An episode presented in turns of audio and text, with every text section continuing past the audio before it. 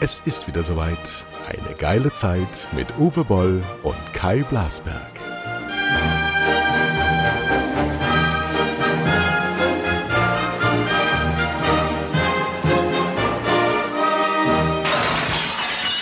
Ja, wir haben eine neue Sendung. Wir haben Sonntagmorgen. Wir haben einen Stargast an Bord und der heißt, Achtung festhalten, Uwe Boll. Nein. Ja, ja, ja, ja, ja, ja.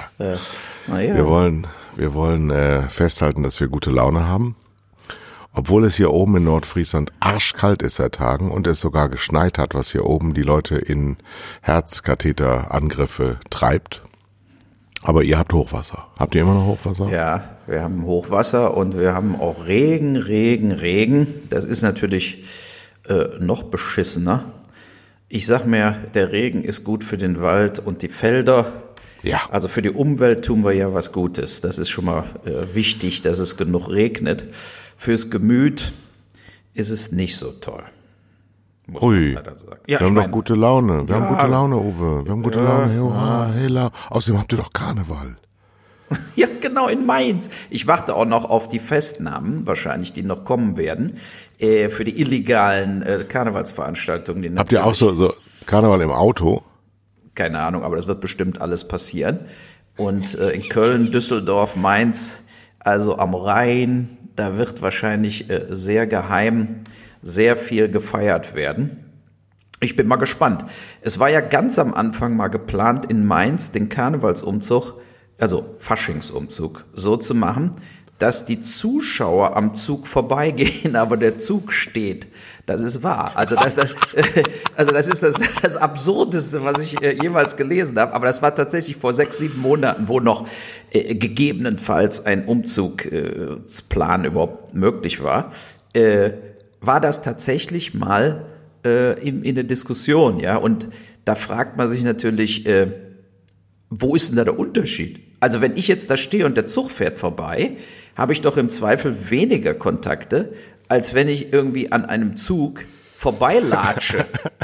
Ja, also, äh, wo, wo, wo, Tausenden. ja, genau, zu Tausenden. Weil es gibt, gibt ja nun mal beim, beim Spazierengehen gibt's ja Leute, die gehen schneller. Das heißt, ich werde pausenlos überholt oder ich werde pausenlos überhol andere und kriege eine höhere Virenlast als andersrum.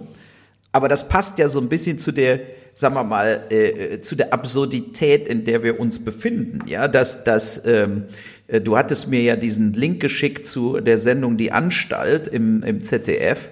Das habe ich mir mal in Ruhe angeguckt. Und das, äh, also, es war eine sehr gute Sendung, weil die auch mal äh, andere Dinge gebracht hat als diese ellenlangen, langweiligen Talkshows, die wir jeden Tag haben. Aber ähm, am wichtigsten war ja, waren ja im, Prinzip zwei Dinge in der Sendung. A, wir haben allen Ernstes sechs Milliarden ausgegeben für irgendwelche Maskenbeschaffungen. Das ist ja äh, äh, Irrsinn. ja, also Die sind aber auch irgendwo hingegangen, ne, diese sechs Milliarden. genau, aber- aber- Wer hat die denn bekommen? ja, äh, Beratungsfirmen etc. Äh, nur die Leute nicht. Ne? Also, Also die Händler nicht. genau, nee, aber auch nicht die, die, aber die Menschen Endkonsumenten. haben auch, ja, doch, auch nicht. Haben wir letztes Mal schon gesagt, ich habe so einen so einen- so einen, äh, Gutschein bekommen für zweimal sechs Masken, muss aber zwei Euro pro sechs Masken dazulegen aus meinem kargen Brot. Ja, aber das hat ja nochmal zwei Milliarden extra gekostet, wie ja sich herausgestellt hat. Wir sind also quasi bei acht Milliarden für Maskenbeschaffung, aber zwei Milliarden für Impfungsbeschaffung. Das passt ja. Äh, Liebe Zuhörer, ihr hört, wir kommen in diesen Tagen an diesem Thema nicht vorbei. Er ist wieder in Rage gebracht, aber ich fütter ihn auch regelmäßig, dass er wie so ein Pitbull morgens immer abgeht, wenn wir Sendung haben. Also du bist voll, erzähl doch mal, du bist der Impfpapst. Wir haben ja, sehr viele Hörer, die sich melden bei uns auch und die äh, Resonanz ist durchweg positiv. Ich habe aber so ein bisschen den Eindruck, die Menschen ähneln sich da draußen. Ich habe ja mit dem Kollegen Thomas Koch, der sehr viel älter ist als wir beide, eine Sendung und da sind die Hörer alle so zwischen 30 und 40, aber unsere sind so in unserem Alter und älter. So, so, ein, so ein linksliberales, ähm, männliches Publikum, das sich sehr stark wiederfindet in dem, was wir hier so machen. Also leg los, Uwe. Ja, also ich war noch nicht fertig mit äh, Neues aus der Anstalt, weil was die ja auch zeigen, ist ein Schaubild Und da sieht man, dass wir seit zwei Monaten, seit unserer Lockdown-Maßnahmen, überhaupt nicht mehr wissen, wo kommen eigentlich die Infektionen her. Da waren ja diese, diese grauen, ja. Äh, äh, ne, dieses Schaubild zeigt ja quasi, dass 90 Prozent der Infektionen in Deutschland nicht mehr zurückverfolgt werden können und überhaupt keine Ahnung besteht, wo die jetzt herkommen. Ähm, da würde ich doch mal sagen, äh, tippen wir doch mal, vielleicht kommen die daher, dass die ganze Großindustrie noch auf ist und dass Busse, Bahnen, Züge noch vollgepackt sind und äh, dass wir eben in Deutschland nie den harten Lockdown gefahren haben und wirklich mal alles zugemacht haben, inklusive Flughäfen etc. Jetzt ist ja dazu noch rausgekommen, gestern hat ja die Virologin Brinkmann im Spiegel schön mhm. geschrieben, ne? oh, es wird hier genauso wie in England äh, quasi, der, der 6% sind schon mit den neuen Viren hier infiziert. Das heißt, die werden die Überhand gewinnen. Genauso, ich glaube, wir beide haben das schon vor Wochen gesagt, dass da gar kein Weg dran vorbeigehen wird. Ähm, und dann bin ich doch direkt mal in England auf die Nummern gegangen, also auf die Infektionsnummern. Die gehen nämlich genauso wie in den USA seit drei Wochen steil nach unten. Die Engländer und die Amis haben ja auch einen Lockdown, so ähnlich wie hier, nur die Amis noch weniger wie hier, mit, also da ist ja Restaurants auf und so weiter. In England ist ein so ähnlichen wie hier ein Lockdown, aber die haben natürlich das Glück, dass die impfen wie bekloppt und dass da jetzt schon unglaublich viele Leute geimpft sind und dementsprechend geht die Kurve quasi wegen der Maßnahmen plus der Impfung nach unten. So, und wenn ich dann hier sehe, dass wir ja wissen jetzt schon, die nächsten acht bis zehn Wochen wird hier quasi gar keiner mehr geimpft. Ja, äh, diese Impfleitungen brauchst du ja gar nicht mehr anzurufen. Du kriegst ja keinen Impftermin, weil sie nicht wissen, wann wirklich Impfstoff da ist. Wir impfen 30, 40.000 Leute am Tag in Deutschland, in England 600.000 am Tag, in den USA 1,3 Millionen am Tag. Ähm, das zeigt die Schuld, die jetzt hier Politiker auf sich geladen haben, ist ja unendlich hoch. Ne? So, und da müsste man doch annehmen, du hast mir gestern auch einen Twitter geschickt von einer SPD-Abgeordneten, die äh, gesagt hat, äh, wir wollten Luftfilter anschaffen für mhm. Schulen, ja. Mhm. Und da haben sich allen Ernstes die Grünen enthalten. Und ich habe ja nur wirklich überlegt, ob ich vielleicht Grün wählen soll im Herbst, aber jetzt haben sie verschissen. Aber also wie, wie kann man mal, sich warum denn, sie sich enthalten haben. Ja, warum das denn? Ich, ja, warum? Das weiß ich doch nicht. Ich habe das nicht nachgeguckt. Ich habe dir nur, weil du so, so ein Luftfilter-Freak bist, habe ich dir das zugeschickt. Die ja, werden ja einen Grund gehabt haben. Ja, vielleicht haben, weil die nicht die richtigen Filter bestellt haben. Das wäre der einzige Grund, der sozusagen für mich akzeptabel wäre. Ja, dass dann diese äh, Leute da in dem Kreis so und so äh, gesagt haben, äh, wir, wir bestellen uns so, so Billigluftfilter, die sowieso nicht funktionieren und dagegen haben die Grünen abgestimmt. Das wäre äh, eine Variante gewesen. Ich habe hier nochmal das Zitat von der von dir eben Dr. Brinkmann, Professor Dr. Brinkmann, gibt's also auch in weiblich. Das ist die dunkelhaarige aus Niedersachsen, die wir so oft gesehen haben in den verschiedenen Talkshows. Sie ist gefragt worden vom Spiegel, ähm, hat die Politik im Herbst also zu viel gehofft und zu spät reagiert? Ihre Antwort, ja klar. Alle Wissenschaftler, die sich auskennen, sie meint also den Herrn Streeck, den sie da ausnimmt, haben die zweite Welle erwartet. Es ist nicht so schwer, die Kurven zu verlängern. Mitte Oktober hat mich die Kanzlerin angerufen. Ich habe gesagt, es ist nicht fünf vor zwölf, Frau Merkel, es ist zwölf. Am Ende haben dann aber wohl viele Ministerpräsidenten nicht mitgespielt. So haben wir wertvolle Zeit verloren. Die Schulen blieben auf, die Mobilität blieb hoch. Allein diese zwei Wochen Verzögerung bis Anfang November haben uns in den letzten drei Monaten etwa 30.000 Menschenleben gekostet. Jetzt mit den neuen Varianten passiert wieder das Gleiche. Ja, wir werden ja jetzt, äh, deshalb wollte ich noch mal zu ganz zuletzt noch mal zu den Luftfiltern. Wenn wir keinen Impfstoff haben und jetzt auch irgendwie es nicht schaffen, zumindest diesen Sputnik-Impfstoff aus Russland einzufliegen, ja, also den würde ich auf jeden Fall bringen, damit mal überhaupt irgendeiner geimpft wird. Aber wenn wir keinen haben, dann ist doch für uns die einzige Möglichkeit, außer noch härtere Maßnahmen, überall so schnell wie es geht, Luftfilter aufzustellen. Ne? Wenn man da jetzt sagen könnte, da, da, wir können 100.000 von den Dingern kaufen und können dadurch ein gewisses öffentliches Leben wieder ermöglichen, indem man mal 100.000 Luftfilter in Klassenräume stellt zum Beispiel. Zuerst könnte man zumindest mal Grundschulen versorgen und dann auch wieder aufmachen. Äh, das ist ja für mich, ich sehe jetzt hier die ganze Zeit, passiert jetzt Folgendes. Ein Mauern. Ja, und wir haben ja gestern schon gelesen, der Spahn beschäftigt tonnenweise Rechtsanwälte schon. Und warum passiert sowas? Ne? Weil sie denken, äh, ich muss meine Position sichern. Die Bild-Zeitung hat ja tatsächlich Akteneinsicht gestellt, also Anträge auf Akteneinsicht bei BioNTech und bei der Bundesregierung und EU-Kommission. Und da zitiere ich jetzt mal hier. Konkret will Bild wissen, warum dauert es fünf Monate vom BioNTech-Angebot, Juni 2020, bis zum Vertragsschluss November? Und das zweite, warum wurden nur 300 Millionen Impfdosen geordert von BioNTech, obwohl BioNTech 500 Millionen angeboten hat? So, dann kam die, die äh, Antwort von allen, alle Anträge auf Akteneinsicht abgelehnt. Jeder Brief, jeder Vertrag, jede Notiz als vertraulich eingestuft. Dann kam von der EU ein Brief an die Bild, die Verhandlungen dauern noch an. Das ist ja lustig, ja. Dann besonders dreist, die EU-Kommission teilte mit, es gebe keinen Nachweis für ein überwiegendes öffentliches Interesse an diesen Unterlagen. Das heißt, äh, dem Bürger geht das nichts an. Also ich meine, Schon, ne? Ja, ich würde sagen, da, es gibt kein anderes Thema, was mehr Interesse hat, als zu sehen, was ist da schiefgelaufen. Jetzt geht's doch wirklich drum, die protekten sich schon. Ne? Also alle igeln sich ein, äh, weil die Politiker sich ja jetzt auch anfangen, intern zu zerlegen. Der Söder es geht ja schon auf die von der Leyen los und so weiter. Berechtigt. Ja? Aber wir wollen doch mal sehen, ob da auch in irgendeiner Art und Weise Leute rechtlich mal zumindest ihren Job verlieren, zumindest mal gefeuert werden. Wir waren doch alle äh, mit Trump zum Beispiel, ne? Was haben wir uns das Maul zerrissen? Wie kann man den nicht ins Gefängnis stecken? Der hat zur Rebellion aufgerufen. Bla bla bla. Was passiert in Amerika? Nix. Es wird gelabert. Der wird noch nicht mal impeached. Die werden schon wieder für den stimmen. So, und wir hier als Deutsche sitzen hier und lästern über Amerika. Und jetzt haben wir hier eine Situation, äh, wo zwar keiner zur Revolution aufgerufen hat, aber wo Menschen sterben. Menschen sterben als tatsächliche Folge dieses kompletten Versagens.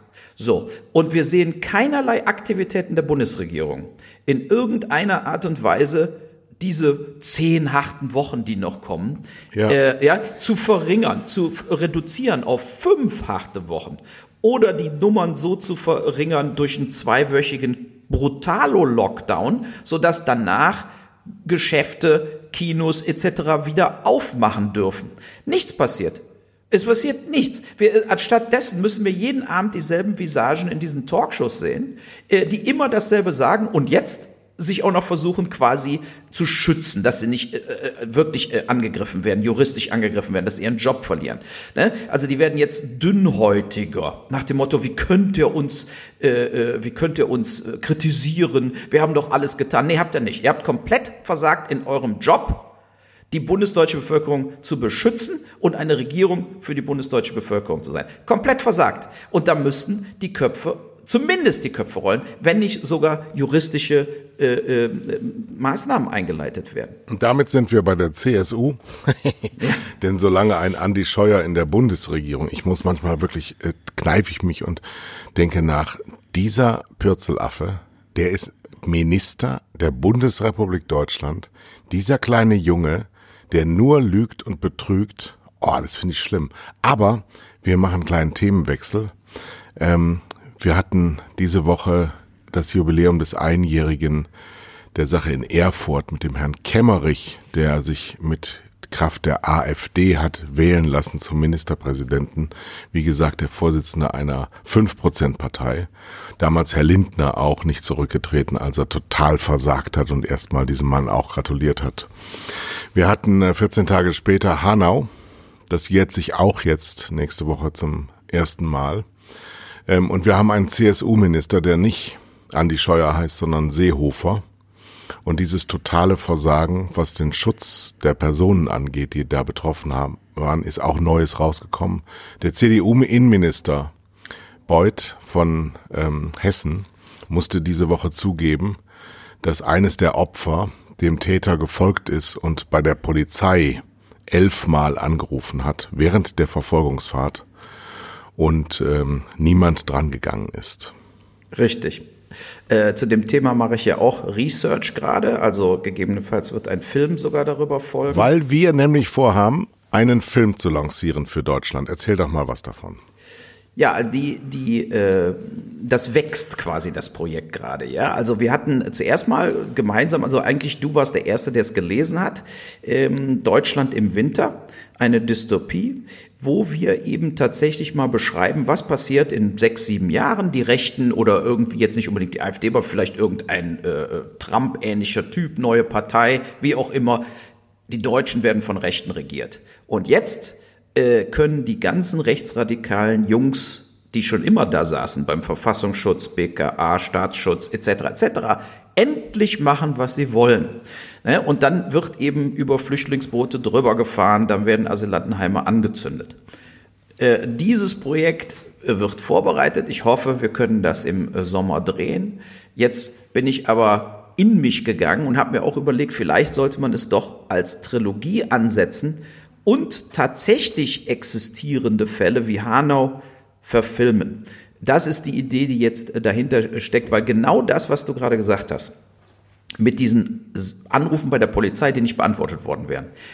Man hätte den zweiten Tatort in Hanau nicht gehabt wenn irgendeiner mal bei der Polizei den Hörer abgenommen hätte, ja, dann der äh, äh, dieser äh, Zeuge, der ist ja hinter dem hergefahren, hinter dem Tobias R., also dem äh, Amokläufer, und er hat zigmal versucht, die Polizei anzurufen. Und Hanau ist ja jetzt nicht so groß, die hätten dem quasi ja den Weg abschneiden können. Die hätten im Prinzip äh, diese Amokfahrt und von von Shisha-Bar zu Shisha-Bar ähm, verhindern können, äh, zumindest den zweiten Tatort, wo ja dann nochmal äh, fünf Leute ums Leben gekommen sind.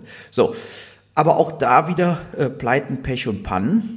Ne, nach dem Motto, ja, da um die Zeit ist da keiner mehr dran, die sind nicht mehr besetzt, äh, da geht die Nummer auf so eine Zentralnummer über. Die haben dann ja eine Ausrede nach der anderen lanciert.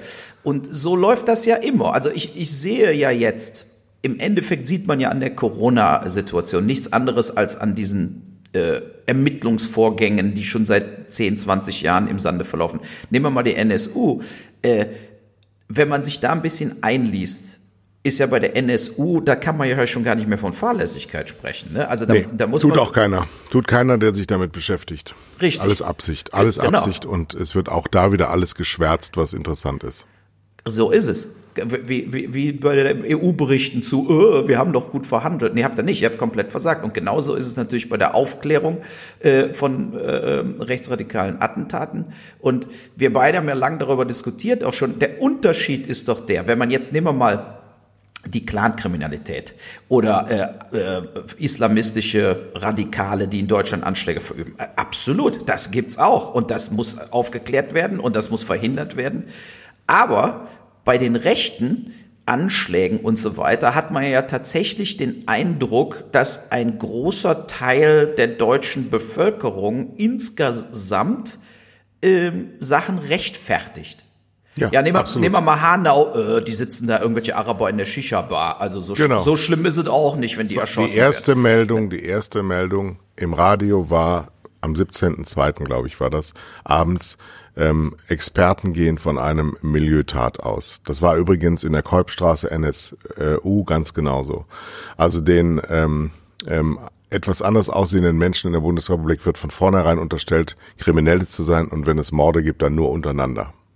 Richtig. Und äh, das, das ist eine große Gefahr und deshalb gibt, soll ja auch Deutschland im Winter gedreht werden, weil eben äh, in Wirklichkeit ein doch tief schlummernder äh, Nationalismus, Fanatismus, Rassismus und so weiter äh, existiert. Ja? Und das äh, wird eben über die letzten 20, 30, 40 Jahre, und wir sehen es ja auch, wenn man ganz weit zurückgeht, wer hat denn nach dem Krieg, welche Ex-Nazis haben wieder Positionen in der Politik gehabt, haben Positionen gehabt beim Staatsschutz wieder, haben quasi eins zu eins da weitergemacht, wo sie äh, vorher aufgehört haben äh, und sind eben nicht zur Rechenschaft gezogen worden für ihre Mitgliedschaft in der NSDAP, SS, SA äh, etc. Und wir sehen ja jetzt Beispiel bei dem, bei dem Lübcke-Mord, als das Urteil jetzt kam, da wurde doch direkt die Schule bedroht. Die jetzt da, die, äh, da hat doch irgendeine Schule irgendwie so ein, äh, äh, ähm, ja, wegen dem Lüb gemocht, sich umbenannt oder irgendwie, also irgendwas war da in der Presse. Auf jeden Fall wurde diese Schule direkt von NSU-Anhängern äh, inter, im Internet bedroht. Wenn ihr diesen Gedenkstein nicht wieder wegtut für den Lübcke oder sonst irgendwas, gibt's Ärger. Ne? So, und da frage ich mich natürlich auch, äh, werden diese Leute tatsächlich dann zur Strecke gebracht? Wird da wirklich ermittelt? Und äh, äh, in, wie wird ermittelt? Wie wird jetzt versucht, diese Leute zu finden? Ja, äh, ich meine, hier ist ein CDU-Politiker exekutiert worden. Ne? Und äh, der, der Tathelfer ist ja überhaupt nicht verurteilt worden von dem Schützen quasi. Ne? So, und das sind dann immer äh, Dinge, äh, da stimmt einfach etwas nicht. Und das Schlimme ist ja, also was ich persönlich empfinde, in jetzt meinen Gesprächen zu diesem Film schon mit öffentlich-rechtlichen Fernsehsendern, mit Privatfernsehsendern, ja, ein Privatsender hat gesagt, ja, also, das ist doch vollkommen unrealistisch, sowas wird ja in Deutschland nie passieren. Ja, das haben die in Amerika auch gedacht, bevor das Kapitol gestürmt wurde. Ne? Also, also dass, das, dass das passieren kann in Deutschland, das sind äh, drei, vier Schritte, die man falsch gehen muss und dann ist das passiert. Und das kannst du dann nicht mehr rückgängig machen, weil die Gefahr relativ groß ist, dass die schweigende Mehrheit sich zurückzieht. Wir sind kein kriegerisches, kämpferisches Volk, sondern wir sind sehr schnell depressiv und wir sind geprägt von dem Gedanken, was willst du machen, kannst du nichts machen. Das ist halt so. Ja, auch dieses Stillhalten, das erleben wir jetzt wieder äh, bei allen großen Themen eigentlich. Es gibt ja auch keinen Druck von den Menschen, dass da ähm, Amtsinhaber mal ihr Amt zur Verfügung stellen. Die wirklich lügen, dass sich die Balken biegen, die ihr Amt nicht richtig ausfüllen, die entweder nichts gewusst haben, was schlimm ist, oder es gewusst haben und nichts tun, was schlimm ist. Aber dazwischen gibt's dann eigentlich keine dritte Handlung mehr. Ähm, ich glaube, dass wir ein riesiges Verwaltungsproblem haben in Deutschland. Wir haben ein Problem mit unseren Beamten. Die Beamte setzen Gesetze um, die die Lobbys schreiben. Die Politiker haben das gar nicht mehr so im Griff. Die können mal den einen oder anderen ganz schlimmen Mann wie den Maaßen, ja, der war, ich glaube, 15 Jahre Verfassungsschutz, so ein rechtsradikaler Mann so ein beleidigter alter weißer Mann war Chef von diesen Ermittlern. Und wenn wir das übrigens, weil du gerade gesagt hast, bei dem Lübcke-Mock ist der eine Mitangeklagte komplett freigesprochen worden. Das ist das totale Versagen der Staatsanwaltschaft, ja, weil die nämlich nicht ermitteln konnten, was der Mann gemacht hat und weil sie ansonsten im Hintergrund dieser Szene gar nichts ermittelt haben. Das ist nämlich immer in Nordhessen, immer in Nordhessen. Da ist eine ganz große ähm, ähm, Blase von Rechtsradikalen sitzt da und, und Reichsbürgern und die sitzen und sitzen und dürfen da sitzen, weil nicht richtig ausermittelt wird. Dass der Mann nicht ver, äh, verurteilt wurde, ist unter rechtsstaatlichen Gesichtspunkten vollkommen richtig, weil wenn du jemandem was nicht nachweisen kannst, kannst du nicht einfach nur, weil du denkst, der muss jetzt verurteilt werden, verurteilt werden. Aber wenn du gegen den nicht ermittelst, das nicht ausermittelst, was er getan hat, weil du dich nicht bemühst, weil du nicht ein bisschen mehr Grips da reinlegst oder weil du Dinge, die du weißt, nicht in das Verfahren mit einbringst. Ja, jetzt, jetzt höre ich sie aber schon wieder schreien, Verschwörung, Verschwörung. Ja, Inkompetenz trifft sich mit Unwillen und dann haben wir ein ganz großes Problem. Aber das deutsche Volk da draußen hält immer das Maul. Ja, und das ist interessant. Äh, habe ich gestern noch mit meinem Bruder darüber diskutiert. Äh, wir hatten lautstarke, katastrophale äh, Demonstrationen von den Attila Hildmanns und Xavier Naidus dieser Welt, den Reichsbürgern, die demonstriert haben auf den Straßen. Es gibt gar kein Coronavirus, es ist alles Quatsch, Bill Gates will uns einen Chip einpflanzen. Diese Leute waren auf der Straße. Und jetzt haben wir eine Faktenlage, dass eigentlich 95 Prozent der deutschen Bevölkerung auf der Straße sein sollten ja. und sagen ja. sollten, weg mit dieser Regierung, weg mit Ursula Land, äh, von der Leyen und zwar sofort. Ja, so, das sollte eigentlich passieren. Und da ist genau wie du sagst. Das passiert aber nicht, weil die klassische deutsche so wie du und ich und also wir, wir, sind vielleicht nicht die richtig klassischen Deutschen, aber wir also wir gehen einfach nicht auf die Straße. Wir gehen nicht und weil wir nämlich ja. schon, schon aufgegeben haben, weil wir schon denken, was soll ich denn da? Da passiert da sowieso nichts. Ja? Ich erzähl dir mal äh, eine kleine Geschichte aus meinem Leben. Ich ähm, wir, wir, wir spacen uns zurück ins Jahr 2017. Ja. Ist noch nicht so lange her. Ich war mit einer Freundin im ähm, einem angesagten französischen Lokal. Man kann es auch nennen, es war im Chef Fritz. Da bin ich immer sehr gerne hingegangen, als ich noch in München gewohnt habe. Wir haben gegessen und ich schaute mich im Lokal um und sah einen bebrillten jungen Mann, der mich anglotzte. Ich kannte ihn, weil er mir mal aufgefallen, also aus dem Fernsehen, weil er mir aufgefallen ist ähm, weil er den Peter Schollatur so zerlegt hat in einer Sendung. Das war jetzt dann auch keine Kunst mehr am Ende dessen Lebens, aber ähm, deswegen wusste ich, wer Julian Reichelt ist, bevor er Chefredakteur der Bildzeitung war. Ah, okay, ja. Dadurch habe ich ähm, Aufmerksamkeit erlangt auf einen Tisch, der vorne, wenn man reinkommt, rechts eine große Runde bildete. Und dann habe ich mir die anderen, ausschließlich Männer, angeschaut in dieser Runde, die da saßen. Da saß der damals nicht so bekannte wie heute bekannte Jens Spahn neben Julian Reichelt. Es war nämlich die Waffenhändlerkonferenz, also Ende Januar 2017, 16 oder 17, ich weiß es nicht mehr ganz genau. Und da war der Herr Spahn unter Herrn Schäuble, der damals Finanzminister war, Staatssekretär. Der Jens Spahn war immer schon Zeit seines beruflichen Lebens, der ist nämlich seit er 22 ist, 22, du weißt, wie wir mit 22 waren, im Bundestag. ja. Ja, ja. Ähm, der war ähm, Staatssekretär im Finanzministerin, hat aber immer Gesundheitspolitik gemacht. Immer. So. Und wenn heute das gesamte Gesundheitswesen so marode ist, wie es ist, dann hat das auch damit zu tun, dass die jetzt gefeierten Stars Spahn und der von der SPD mit der Fliege damals noch ähm, immer sich nur um Gesundheitswesen gekümmert haben und das ist das Ergebnis. Die werden ja heute gefeiert als die großen Heroen der Krise. Spahn jetzt nicht mehr so, aber Lauterbach auf jeden Fall. Und äh, das aber ein, ein Weg. Gehen wir zurück ins ähm, Chef Fritz. Ähm, gegenüber von Jens Spahn sitzt der Freiherr zu Guttenberg. Oh der war ja damals schon seines Amtes enthoben worden, weil er so derart über die Stränge geschlagen hat, dass sogar Angela Merkel ihn nicht mehr halten konnte, die normalerweise alles tut, um ihre Schäfchen beieinander zu halten und am aller, allerliebsten, das ist nun mal halt Macht ausüben und Machtpolitik, etwas gegen den anderen in der Hand hat, ihn aber trotzdem nah bei sich. Dann muckt er auch nicht auf. So, wir haben also den Julian Reichelt, der damals ganz frisch Chefredakteur der Bildzeitung war, bei der Waffenhändlerkonferenz. Da fragt man sich natürlich schon, was machen die eigentlich alle da?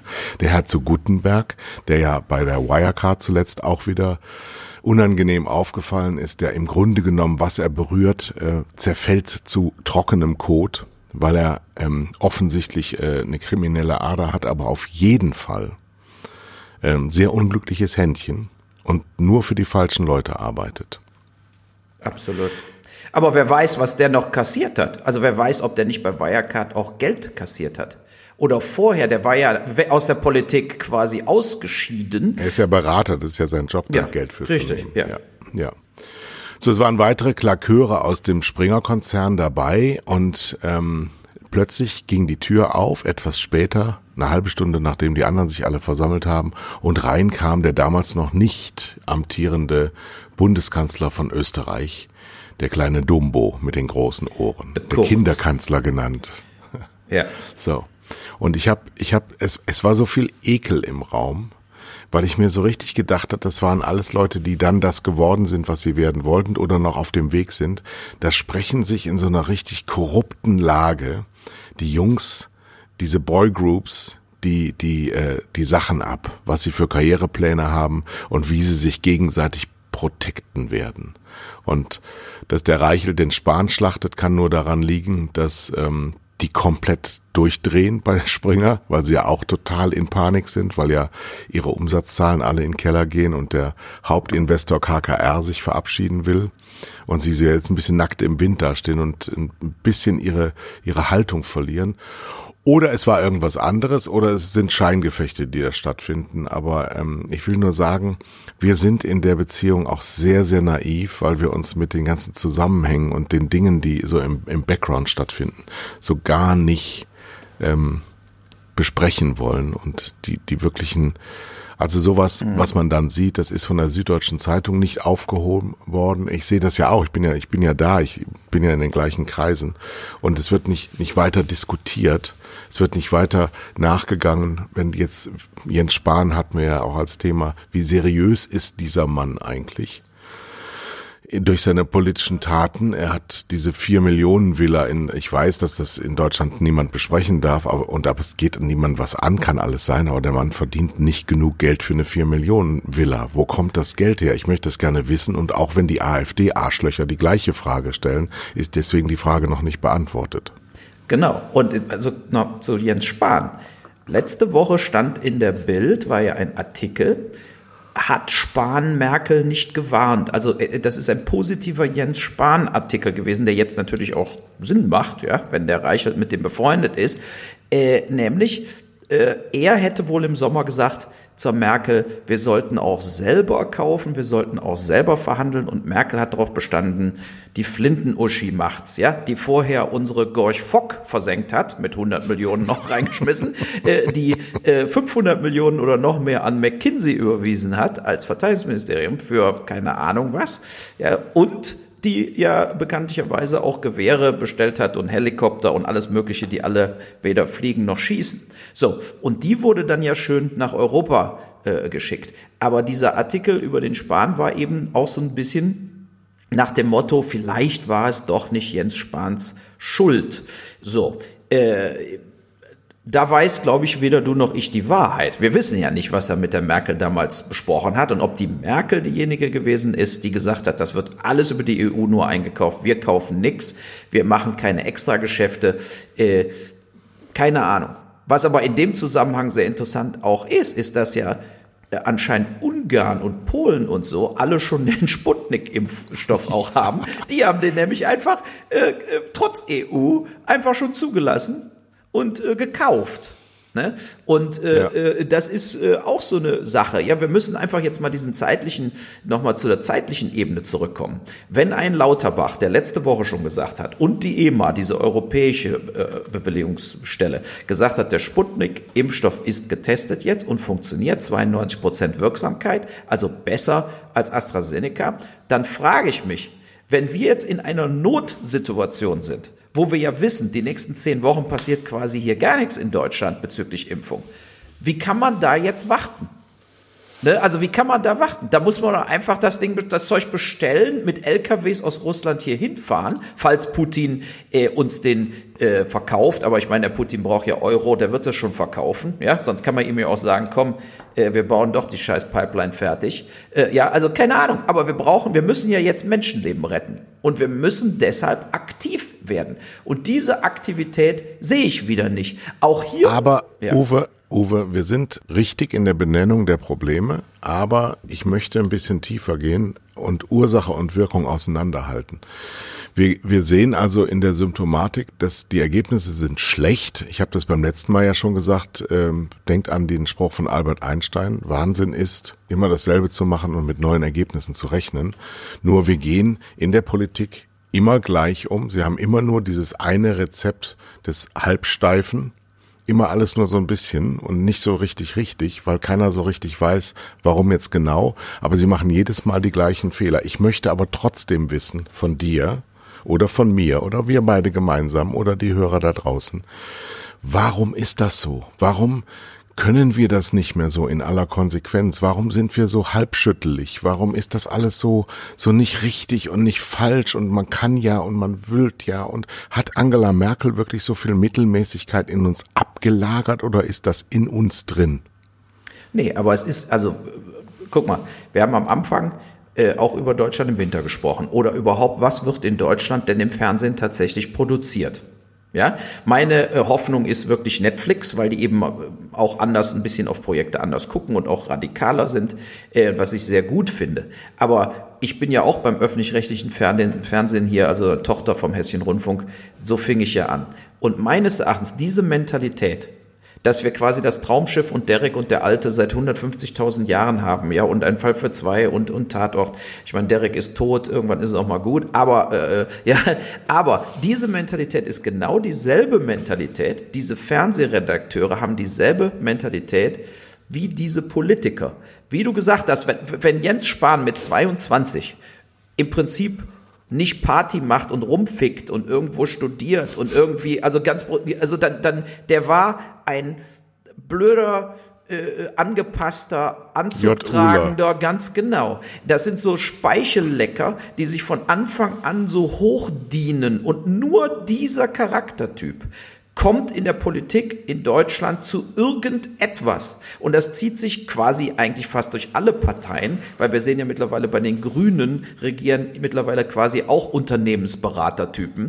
Äh, ja, aber wir sind ja weit davon entfernt äh, äh von äh, äh, vom, von Petra Kelly Zeiten oder so, ja.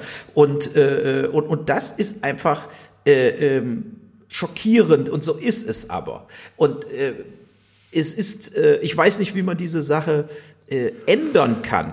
Ja, das Problem ne? ist, dass du, dass die Verwaltung, die Verwaltung ähm, so so unglaublich überall eingreift und so wenig in der Politik machbar ist, weil überall ein Gesetzchen ist, das erst überwunden werden muss, dass dieses gemeinsame ganz großen großes Rad drehen wollen, einfach nur noch in der eigentlich in der Wirtschaft heute auch nicht mehr geht, weil die Konzerne überall regieren und dieser pa Parteienblödsinn nicht mehr das richtige äh, Mittel ist, um große Ideen nach vorne zu bringen. Wenn du dich in diese NGO-Welt bewegst, was ich in Teilen tue, wenn du dich in dieser ähm, internationale Bürger mit internationaler Herkunft anschaust, wie viele unglaublich gute, zum Beispiel auch Frauen, ich sehe ja in der Politik praktisch nur so Verwaltungsfachangestellte, die sympathisch und nett und manchmal auch einfach nur ekelhaft sind. Die Männer, die lassen wir jetzt mal ganz außen vor.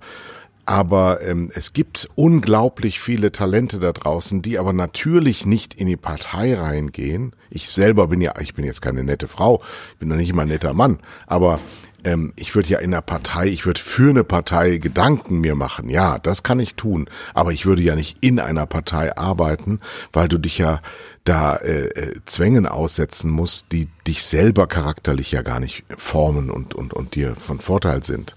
Also wir haben schon ein Problem, weil wir mit Instrumenten arbeiten die ähm, woanders anders beantwortet werden. Dein geliebter Macron hat ja auch eine komplett neue Bewegung. Der hat es nicht mehr Partei genannt, der hat En Marche ähm, es genannt. Ähm, findet aber da natürlich auch verfestigte Strukturen vor, gegen die man es schwerst angehen kann. Und ich glaube, wir haben ein riesengroßes EU-Problem, nicht europäisches Problem, sondern wir haben ein EU-Problem, das eiskalt über die Bedenken hinweggeht und mit Gesetzen und Regeln alles hinbekommen. Deswegen finde ich es ja umso skandalöser, dass praktisch ganz Brüssel ja nur aus Juristen besteht und Beratern und sie Verträge machen, wo drin steht, wir haben vor, wo also gar nichts drin steht und das monatelang dauert. Das ist das eigentliche, wirkliche Versagen, dass die Politik sich gegen gar nichts durchsetzt und diesen großen Wurf nicht hinbekommt. Ja, aber da spielt ja auch wieder zum Beispiel unser öffentlich-rechtliches Fernsehen so als Systemerhaltungstretmühle äh, äh, auch eine große Rolle. Ne? Alles wird so lange diskutiert, bis es anfängt dann weh zu tun und dann wird das Thema gewechselt. Ne? Warum will denn so ein Altmaier jede Woche in fünf Talkshows sitzen? Weil er weiß, keiner geht ihm wirklich an den Kragen. Aber wir sind jetzt in der Situation, wir sind ja jetzt zum ersten Mal tatsächlich du und ich in einer Lebens- oder wir alle in einer lebensverändernden, längerfristigen so Krisensituation. Und wir sehen jetzt, dass die Krise schlecht gehandelt wird, sehr schlecht und Menschenleben fordert. Und da, wir wissen ja die große Krise, Klimaerwärmung, äh, Waldsterben, Umweltverschmutzung etc. etc. Die gibt's ja schon ewig. Wir haben ja schon ewig, seit ich 15 bin, wird über Hühnerlegebatterien diskutiert oder sonst irgendwas. Das ist oder oder Waldsterben oder der Amazonas wird abgeholzt. Das mit, damit bin ich aufgewachsen. Aber diese Dinge waren leider alle wahr. Und die sind noch alles viel schlimmer geworden. Und die werden auch immer schlimmer werden. Und wir handeln es immer die ganze Zeit falsch. Nach dem Motto, es wird schon irgendwie gehen, Hauptsache die Wirtschaft brummt. So, äh, und da wissen wir jetzt schon, dass wir wahrscheinlich zu unseren Lebzeiten noch in eine Krise kommen, die wird noch viel mehr Tote fordern wie Corona. Die wird noch viel schlimmer ausgehen äh, äh, wie, wie Corona und die wird weltweit auch gleichzeitig äh, in Wellen, in Wellen kommen. Und das stopp macht mir jetzt, Angst. Stopp jetzt, nein, jetzt, wir haben Sonntag, heute ist Feiertag. Wir haben hier nicht so die, die Leute zu verschrecken. Uli Hoeneß. Och wird, du Scheiße. Uli Hoeneß. Kennst du Uli Hoeneß noch? Ja, natürlich. ja, ja, ja. Der wird, äh, der kommt halt, äh, ist jetzt, glaube ich, auch 70 oder wird 70 nächstes Jahr und kommt ohne Öffentlichkeit nicht aus. Und wenn ich wirklich viel Geld gewettet hätte, was der Mann niemals machen wird, passiert jetzt, droht uns, wir gucken natürlich nicht, die Europameisterschaftsqualifikationsspiele oder Weltmeisterschaftsqualifikationsspiele, ich weiß gar nicht, oder Vorbereitungsspiele zur Europameisterschaft oder irgendwas im Fernsehen bei RTL mit Fußball wird co-kommentiert, co-moderiert von dem Dicken aus Bad Wiessee. Wie kann denn das passieren? Doch, das wundert mich eigentlich gar nicht. Ne? Also äh, RTL, da braucht man wirklich nur aufs Programm zu gucken. Dann, also wahrscheinlich haben sie ihm das Dschungelcamp angeboten. Das wollte er dann nicht, weil er doch zu reich ist. Ja, das, der braucht das Geld nicht. Ähm, aber genau wie du sagst, ich glaube, der braucht einfach eine Aufgabe. Jetzt wird es ihm langsam langweilig, mit Mundschutz allein im Stadion zu setzen, wenn die Bayern spielen. Äh, übrigens ein anderer Skandal noch äh, Bayern, du musst überlegen, Bayern. Nur Nee, aber Bayern, Bayern ist doch gerade nach Katar geflogen. Ich meine, du musst mal überlegen, was die ein das ist auch zum haben. Kotzen, das finde ich unglaublich. Leute, Wie kann es noch eine WM, äh, äh, äh, Vereins-WM jetzt in Katar geben, wo sie noch nicht mal die Champions League-Spiele äh, wegen äh, organisiert kriegen, wegen Corona? Es ist der blanke Irrsinn. Und trotzdem zu Uli Hoeneß. Ja, ich fand es ganz peinlich, wie er damals voller Selbstmitleid immer heulend vor den Bayern-Fans bei diesen Hauptversammlungen stand und rumgebrüllt hat äh, und so weiter. Also einer, der 25 Millionen Euro irgendwie Steuern hinterzogen hat. Äh, das war schon sensationell. Also das fand ich schon sensationell. War er ein guter Manager oder Präsident dann für Bayern München? Absolut. Ist Bayern München ein top gemanagter und finanziell äh, top Fußballclub? Absolut. Der einzige deutsche Club, der von internationalem Format ist. Ja, äh, äh, der hat da seinen Job sehr gut gemacht. Aber äh, äh, als Mensch ist es ja vollkommen unglaubwürdig. Also, äh, weißt du, wem Bayern München alles zu verdanken hat? Viele würden sagen Uli Hoeneß. Nee, Hans-Jochen Vogel. Und das Geheimnis, das lüften wir in der nächsten Woche. Also jetzt war es wieder ein wilder Ritt. Hans-Jochen Vogel, der SPD. Hans-Jochen Vogel. Der SPD, der SPD. Hans-Jochen Vogel. Ja. Ja. ja. Ich erzähle dir. Das erzählst du mir nächste Woche. Mittwoch, ja. am Mittwoch, äh, was das war. Ja, vielleicht steigen wir dann mal anders ein als mit, mit Corona. Aber wir, liebe Hörer, das ist eine leichte Zumutung, dass wir so laut motzen, aber wir werden sehr viel lauter werden in Zukunft, denn ich fürchte, dass diese ganze Scheiße nicht aufhört, sondern dass wir ähm, diese Mittelmäßigkeit ertragen müssen. Und dagegen müssen wir uns wehren, weil es ist unser Geld es sind unsere Nerven, es ist unsere Zeit und es, wir haben wirklich Besseres verdient als das, was da uns größtenteils offeriert wird. Ja. Gut, auf Wiedersehen. Tschüss.